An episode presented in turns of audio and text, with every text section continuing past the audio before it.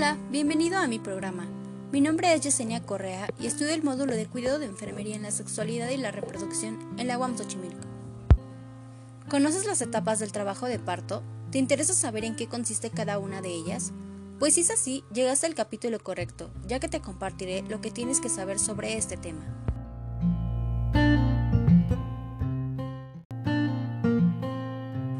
La norma oficial mexicana 007 actualizada en 2016 define parto como el conjunto de fenómenos activos y pasivos que permiten la expulsión del feto de 22 semanas o más por vía vaginal, incluyendo la placenta y sus anexos. Incluye también el significado de autosia como la presentación del feto en vértice, cuyo progreso del trabajo de parto es normal, termina sin complicación y no requiere de maniobras especiales. Dicho esto, el día de hoy te compartiré las etapas que conllevan el tipo de trabajo de parto autósico, que son borramiento y dilatación, expulsión y alumbramiento.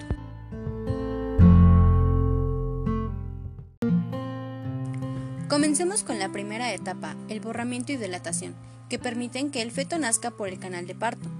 A medida que se acerca el trabajo de parto, el cuello uterino puede empezar a afinarse o estirarse, es decir, comienza a borrarse y a abrirse, es decir, que comienza a dilatarse. Esto prepara el cuello uterino para que el feto pase por el canal de parto. Después del borramiento ocurre la dilatación del cuello uterino. Esta se describe en centímetros de 0 a 10. A 0 el cuello uterino está cerrado. A 10 está completamente dilatado y para que el feto pueda nacer debe estar completamente dilatado. Para lograr este agrandamiento se producen las contracciones uterinas que provocan que las fibras musculares del cuello del útero se vayan estirando. Esta etapa de dilatación está comprendida por la fase latente, fase activa y fase de transición. La fase latente es una fase lenta y temprana. Se tienen contracciones irregulares y se llega hasta los 4 centímetros de dilatación. La duración puede ser de 6 a 7 horas en pacientes nulíparas y en pacientes multíparas de 4 a 5 horas. Duran entre 30 y 60 segundos y se presentan cada 5 a 20 minutos. Una vez que se llegan a los 4 centímetros de dilatación, se habla de la fase activa. Aquí las contracciones son más fuertes, largas y dolorosas. Ocurren más seguido por lo que la mujer puede no tener mucho tiempo para relajarse entre una contracción y la siguiente. La dilatación en esta fase alcanza de los 5 a los 7 centímetros. Por último, en la fase de transición, la dilatación alcanza de los 8 a los 10 centímetros. La frecuencia de las contracciones puede ser de 60 a 90 segundos. Es hasta esta fase donde el útero alcanza su máximo nivel de dilatación, por lo que estará preparado para el periodo expulsivo.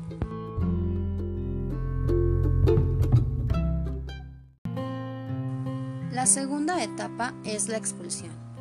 Mientras que la etapa previa del trabajo de parto consistía principalmente en el afinamiento y la abertura del útero, la segunda etapa, que es la de expulsión, consiste en el paso del feto a través del canal de parto y su salida del cuerpo materno. A medida que las contracciones uterinas actúan para lograr este movimiento, el feto presiona contra el lado interno del periné, haciendo que se abulte y se ponga tenso. El cuero cabelludo fetal se hace visible en la vagina, a esto se le llama coronación. El orificio vaginal pasa de ser una hendidura oval a un círculo. Luego la abertura circular aumenta gradualmente de tamaño para permitir la salida de la cabeza fetal. La combinación de contracciones uterinas involuntarias y la presión que ejerce la madre con sus músculos abdominales ayuda al feto a transcurrir los movimientos cardinales del trabajo de parto y salir del cuerpo materno. Además, aumenta el nivel materno de oxitocina, lo que ayuda a intensificar las contracciones. Parte de los fenómenos de la segunda etapa del trabajo de parto es el deseo de pujar o hacer fuerza hacia abajo. A las mujeres que no tienen el deseo de pujar tras alcanzar la dilatación completa se les debe permitir el descenso fetal pasivo. Esto ocurre frecuentemente en mujeres que reciben anestesia regional. Consiste simplemente en que la mujer no puja con las contracciones, sino que permite que éstas hagan el trabajo.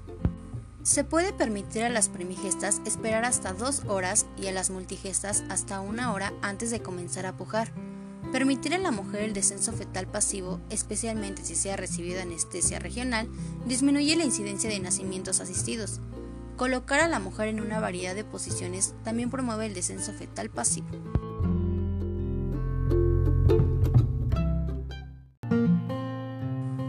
Los movimientos cardinales del trabajo de parto son cambios en la posición fetal que ocurren durante la segunda etapa del trabajo de parto. Estos son necesarios debido al tamaño de la cabeza fetal en relación a la pelvis con forma irregular.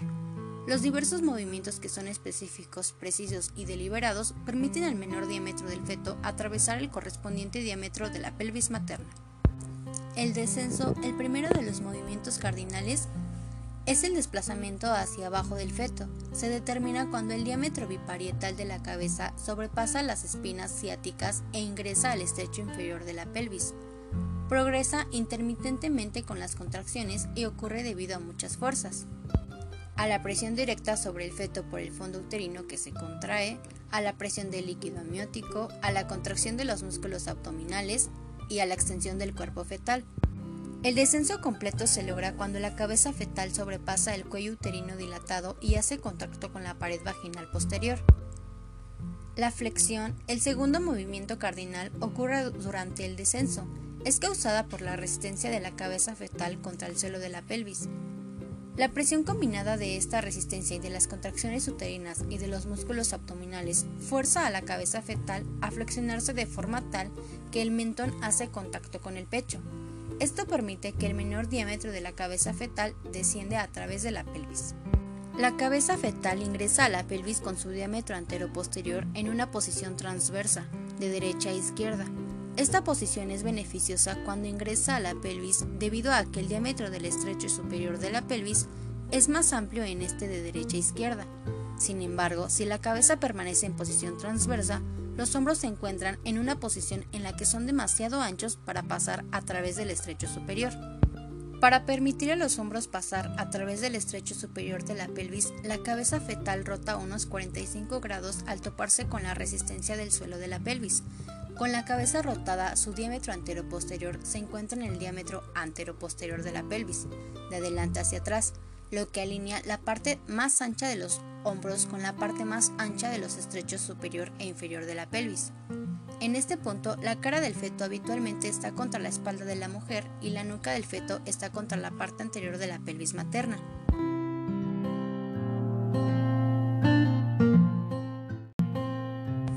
Extensión. La extensión ocurre tras completar la rotación interna. A medida que la cabeza pasa a través de la pelvis, el occipucio emerge de la vagina y la parte posterior del cuello fetal se detiene debajo de la sínfisis pubiana. El descenso es transitoriamente detenido debido a que los hombros fetales son demasiado anchos para pasar a través de la pelvis o por debajo del arco del pubis. La rotación externa, también llamada restitución, es necesaria debido a que los hombros que previamente habían rotado para poder atravesar el estrecho superior Ahora deben rotar nuevamente para atravesar el estrecho inferior y pasar debajo del arco del pubis. Tras el nacimiento de la cabeza, la cara, que está hacia abajo tras completar la extensión, rota para enfrentar uno de los muslos de la madre. La cabeza rota unos 45 grados volviendo a su diámetro antero-posterior a la posición transversal, de derecha a izquierda, asumida durante el descenso. El hombro anterior, más cercano al frente de la madre, nace antes con la posible asistencia de la flexión de la cabeza hacia abajo. Luego del nacimiento del hombro anterior puede ser necesaria una leve flexión hacia arriba para que nazca el hombro posterior. Tras el nacimiento de los hombros, el resto del cuerpo nace rápida y fácilmente. La expulsión es el final de la segunda etapa del trabajo de parto.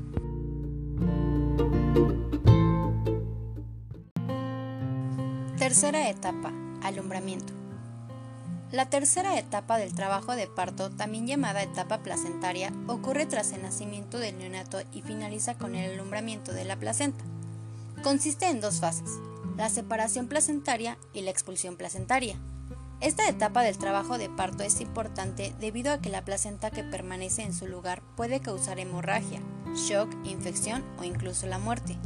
Tras el nacimiento del bebé, las contracciones uterinas comúnmente se detienen por varios minutos. Durante este periodo, el útero es una masa redonda ubicada por debajo del nivel del ombligo y que se siente firme al tacto. Cuando se reanudan las contracciones, el útero adopta una forma discoide hasta que la placenta se separa. La separación de la placenta del útero ocurre después de que se reanudan las contracciones. Estas siguen ocurriendo en el mismo patrón de onda asumido a lo largo de las otras etapas del trabajo de parto. Sin embargo, en otras etapas el feto ejercía presión sobre la placenta durante las contracciones, lo cual evitaba la separación prematura de la placenta. Cuando el feto ya no está dentro, una pérdida de sangre mayor a 500 mililitros puede indicar un desgarro cervical o un problema en el sitio de episiotomía. También puede indicar que el útero no se contrae adecuadamente debido a retención placentaria o a una vejiga llena.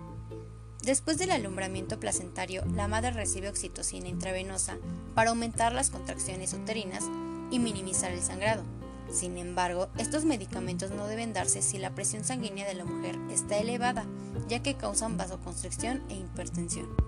Los signos que indican que la placenta se ha separado y está lista para el alumbramiento incluyen ausencia de pulso en el cordón umbilical, elongación del cordón umbilical, súbita expulsión de sangre vaginal, y cambio en la forma del útero. El pujo natural de la madre o una ligera presión sobre el fondo del útero en contracción ayudan al alumbramiento de la placenta.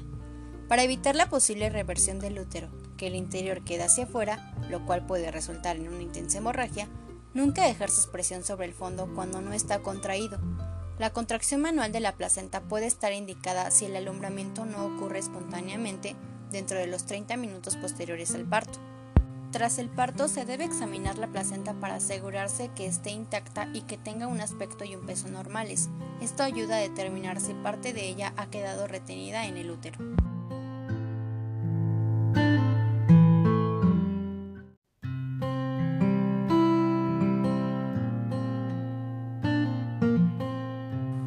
Muy bien, ahora que ya sabes o reafirmaste en qué consiste el trabajo de parto, estás listo teóricamente para entrar a la sala de expulsión. Por mi parte es todo, espero haberte ayudado y no olvides realizar tus notas. Adiós.